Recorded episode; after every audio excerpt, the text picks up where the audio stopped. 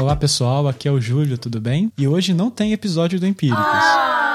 Mas calma, gente, eu vou explicar o que está acontecendo. Antes de mais nada, eu queria, em nome da equipe Empíricos, né, que sou eu, a Gabriela e a Karina, agradecer a audiência. A audiência tem sido acima das nossas expectativas, estamos muito felizes com a repercussão dos episódios, então a gente deve muito a você, ouvinte. E também agradecer os feedbacks, têm sido bastante ricos, por isso a gente resolveu fazer algumas alterações que acreditamos que vai melhorar ainda mais o podcast em si. A primeira delas é justamente a data de publicação vai ser alterada. Você está acostumado em ter o Empíricos toda quarta-feira no seu aplicativo favorito de podcasts, mas agora vai ser Sextou com Empíricos. Olha que maravilha. Toda sexta-feira, a partir da semana que vem, o que quer dizer que essa semana não tem episódio, você vai ter um episódio novinho em folha lá na sua timeline.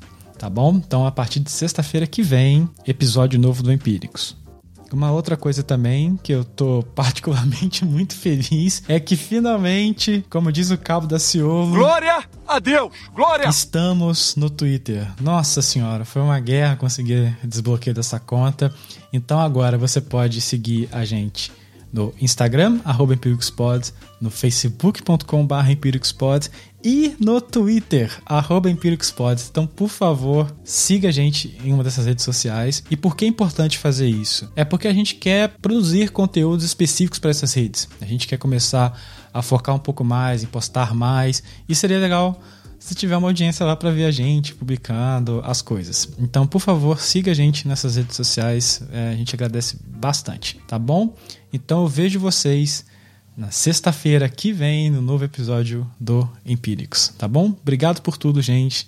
E, por favor, qualquer feedback, qualquer coisa, envie uma mensagem pra gente, empíricos.beside.city. Beijos e abraços e até a próxima.